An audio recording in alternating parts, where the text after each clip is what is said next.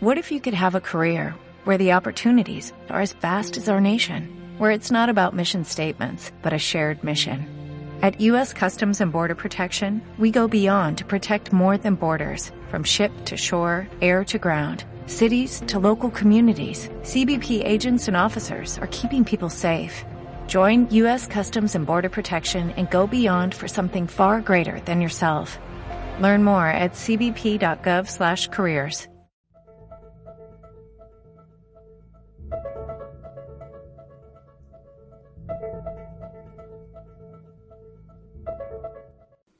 Lo que decía del amigo, ¿no? Aquí hubo una cena la noche anterior y hay miguitas y uno la prueba dice, "Mm, aquí hubo carne. El otro dice, "Mm, no, fresa. Aquí hubo un, mousse de fresa. Y el otro dice, "Mm, no, pero esto es como un queque. No, fue un pastel de fresa. Y el otro coge de allá y dice, no, un pastel de carne. Entonces ya hay cuatro ideas de que lo que la verdad es un pastel de fresa, un mousse de fresa, un pastel de carne o un pedazo de carne. Son cuatro verdades. Y en realidad ninguno tiene la verdad, porque ninguno estuvo en la cena. Ninguno de nosotros estuvo en ese principio para decir que, que algo es la verdad. Nadie, ninguno de los que enarbola una verdad como una bandera única, estuvo en ese principio. Entonces, eh, la única forma de, de poder encontrar un camino a seguir es primero encontrarnos a nosotros mismos. Y solamente nos vamos a encontrar a nosotros mismos si trabajamos con nosotros como personas. Personas que se miran al espejo, ay no, qué feo soy, ay no, que... ¿Por qué? Porque eres feo. Porque te dijeron que debía ser de una forma. Empieza a sacarte todas esas máscaras. Máscaras que no te gustan a los demás generalmente porque también las tienes tú. Empieza a sacarte las máscaras empieza a sacarte esos motivos de mal humor que no son realmente motivos. Empieza a trabajar contigo y una vez que lo hagas, vas a poder mirarte hacia adentro. Es posible que al mirarte hacia adentro encuentres cosas que digas, ay no, qué feo que soy realmente. Yo le hice esto a esta persona, yo contesté de esta manera, qué malo que fui. Pero ya fue, fuiste. Y no es que fuiste malo, es que estabas caminando, es que estabas aprendiendo, es que estabas moviéndote en un mundo que no conoces. A medida que empiezas a conocer, empiezas a evaluar, empiezas a pensar y ya puedes trabajar contigo. Y entonces eso es una lección. Míralo así, como una lección. Esto es algo que hiere. No lo voy a hacer de nuevo porque no quiero herir.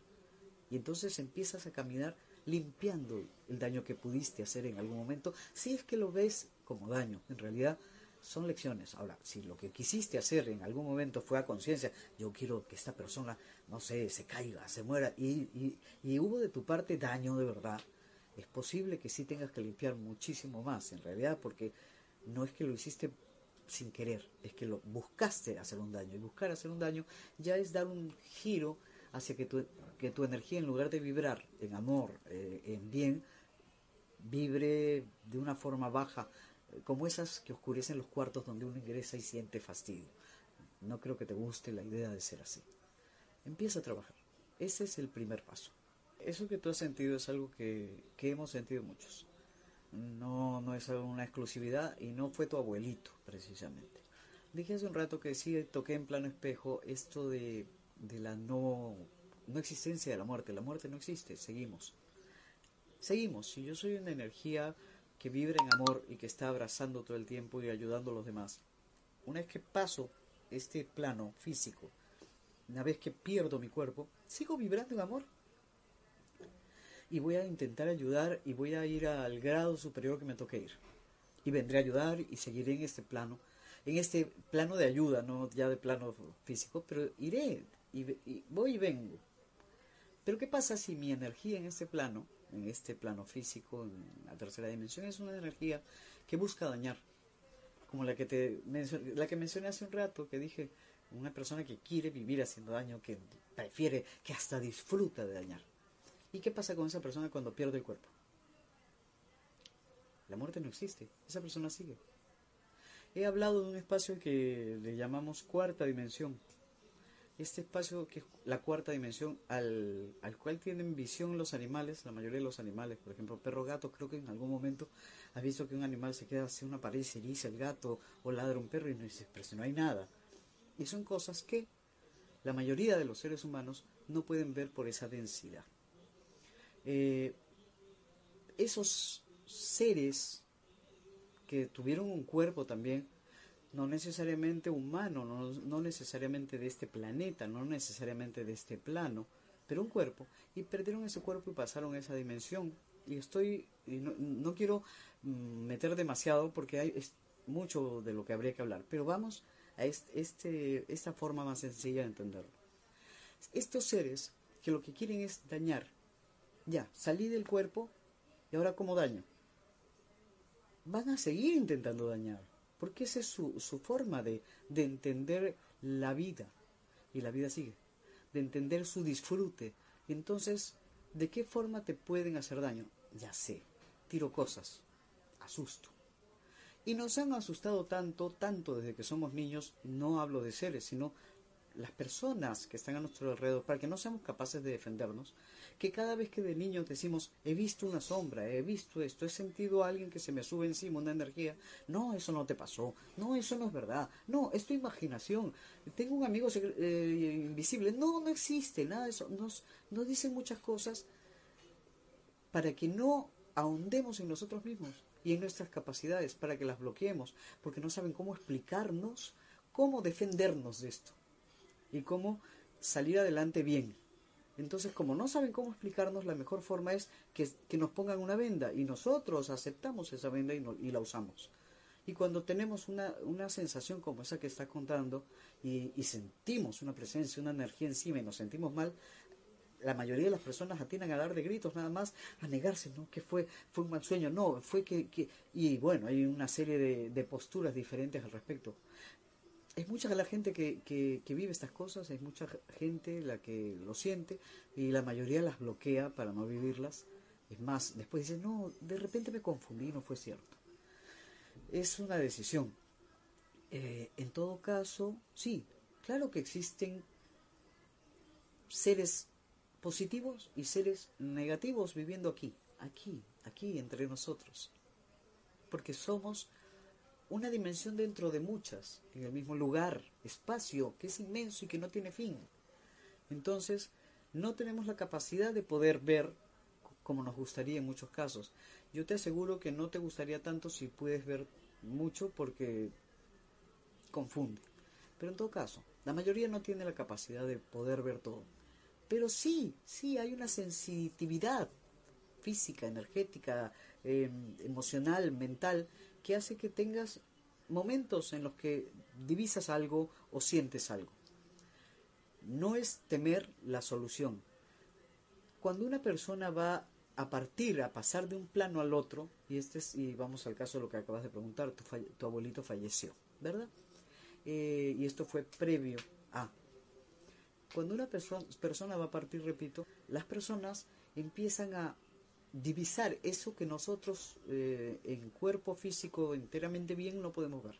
Empiezas a mirar ese, ese entorno, empiezas a salir de cierta forma de tu cuerpo aún estando en él. No es que en cuanto te, te mueres recién sales del cuerpo, no. Sigues en vida física, sin embargo ya empiezas a recorrer, a darte cuenta de las cosas.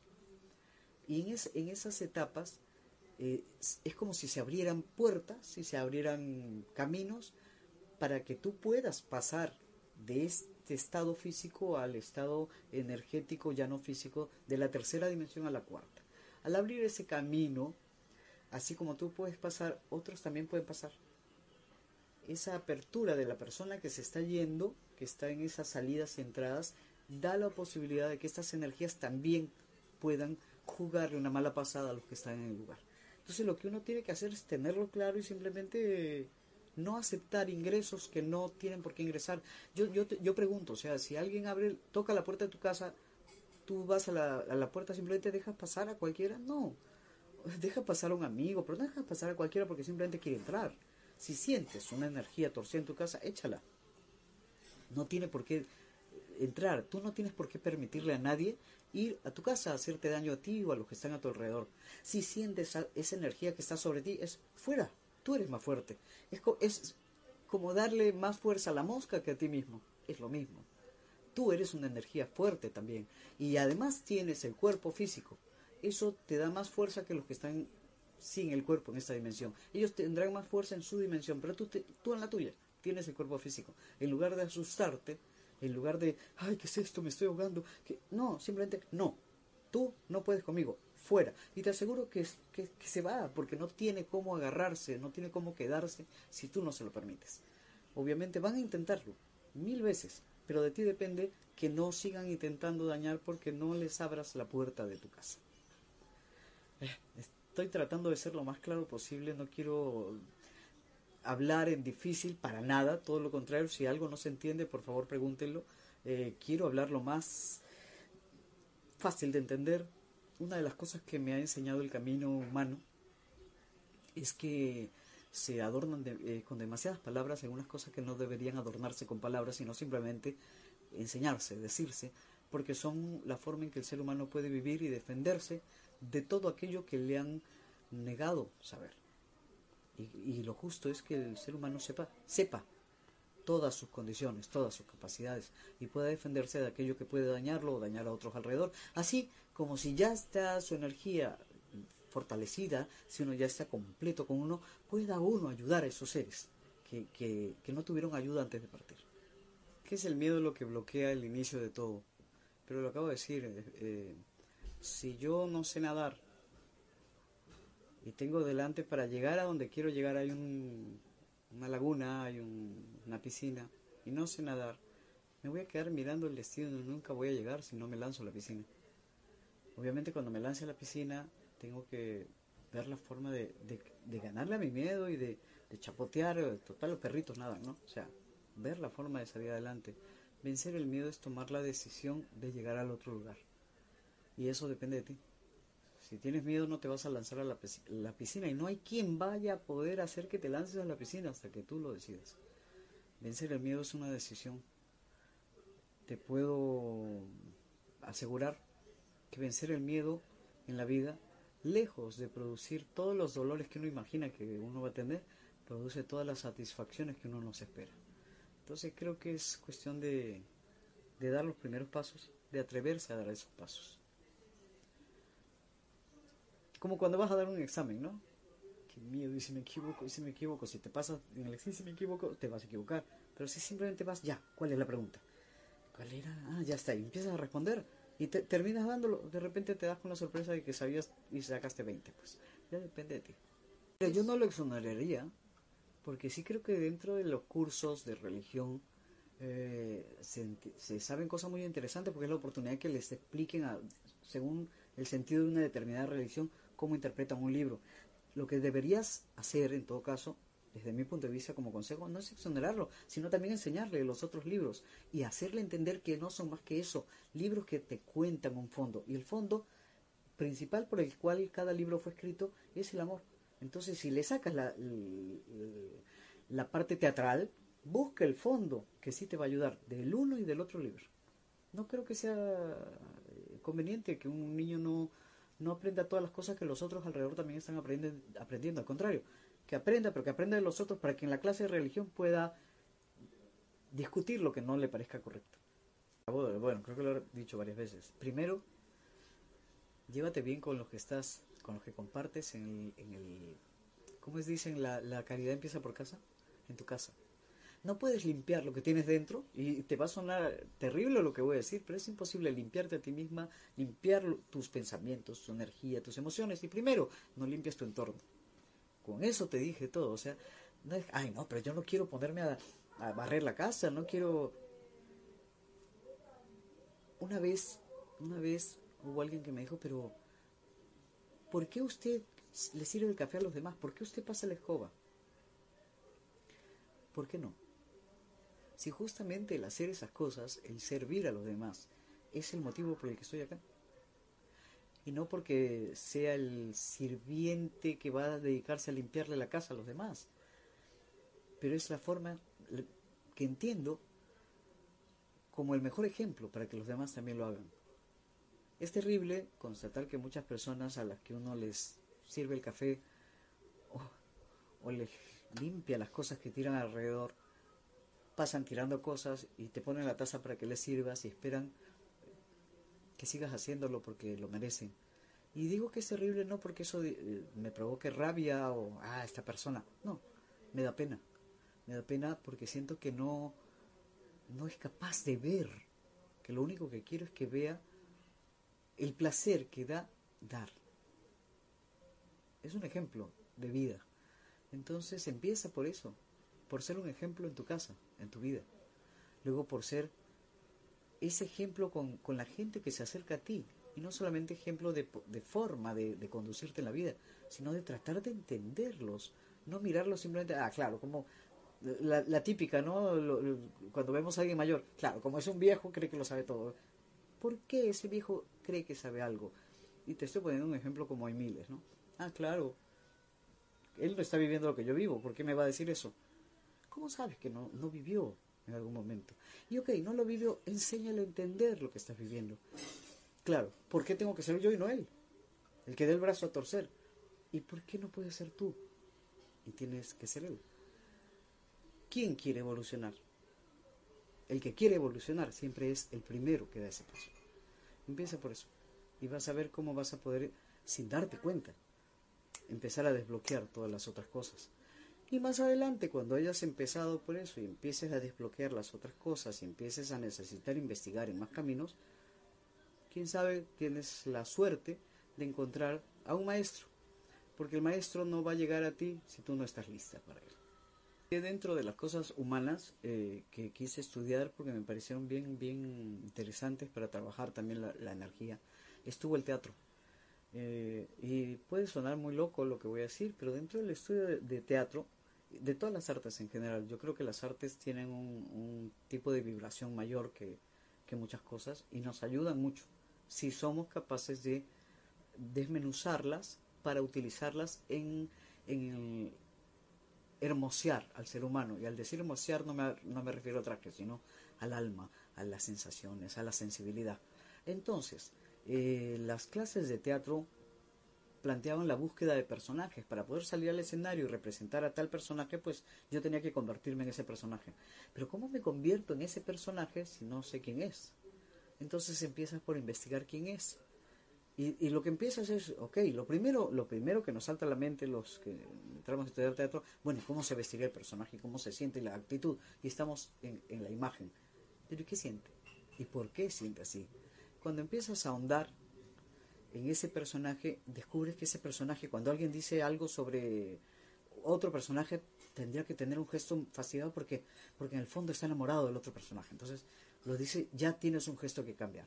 Ok, es, es, un personaje. Pero ¿qué pasa si ese personaje con el que trabajas eres tú? Eso es un ejercicio que no suele hacerse. Se hace mucho tiempo después cuando ya uno pasó muchos caminos de la actuación y ya llega viejo y de repente dice un día, ¿y si el personaje fuera yo? Y empieza a hacer el trabajo. Y, ¿Por qué no nos enseñaron esto primero en el teatro? ¿Sabes todo lo que se hubieran, lo que hubieran resuelto en la búsqueda de los personajes? Porque si haces esa búsqueda en base a ti mismo, vas a encontrar todo eso que no sabes que tú mismo tienes, que tú mismo eres. Y al encontrarlo vas a poder limpiarlo y vas a poder vibrar diferente. Y te va a ser más fácil entender a todos los demás. Porque así como eres tú, somos todos. Porque todos somos lo mismo, energías. Y todos somos también seres humanos. Y como tal, todos vivimos alegrías, tristezas, amores, desamores, eh, fastidios. Todos, todos tenemos motivos por los cuales sentirnos el centro del mundo. Y nadie es el centro del mundo, porque todos somos todos. La cosa es llegar al punto de, de buscar la forma y entenderlo. Y sí, yo te aconsejaría no necesariamente que estudies teatro, que te metas a la actuación. El teatro, y al decir, eh, no es, no es un, un, es un arte que no es un, simplemente un medio para estar en un escenario y recibir un aplauso. Eso sería demasiado banal. Es un medio para poder encontrarte, porque es la búsqueda del alma del personaje, lo que lo construye, lo que está dentro, no la fachada. En esa búsqueda tú podrías buscar la búsqueda de tu propia alma como personaje y dejar de tener máscaras y de ser un personaje, porque al encontrarte ya te abres eres tú. Si puedes eh, ahondar un poco sobre lo que son talleres de conocimiento de personaje, hazlo, pero no lo utilices para personaje ni para teatro, sino para conocimiento de persona. Te va a servir. Me alegra poder ayudarte. La idea de esta reunión, esta conversación era eso, poder ayudarlos en, en cualquier cosa que hiciese falta dentro de los temas de Plano Espejo. Y, y de todas maneras, este eh, aquí estamos para volver a hacerlo en el momento que haga falta y si hay más preguntas, vengan, ¿no?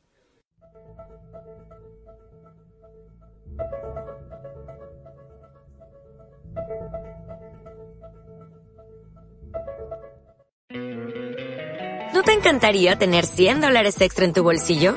Haz que un experto bilingüe de TurboTax declare tus impuestos para el 31 de marzo y obtén 100 dólares de vuelta al instante. Porque no importa cuáles hayan sido tus logros del año pasado, TurboTax hace que cuenten. Obtén 100 dólares de vuelta y tus impuestos con 100% de precisión. Solo con Intuit TurboTax. Debes declarar para el 31 de marzo. Crédito solo aplicable al costo de la presentación federal con TurboTax Full Service. Oferta sujeta a cambios o cancelación en cualquier momento.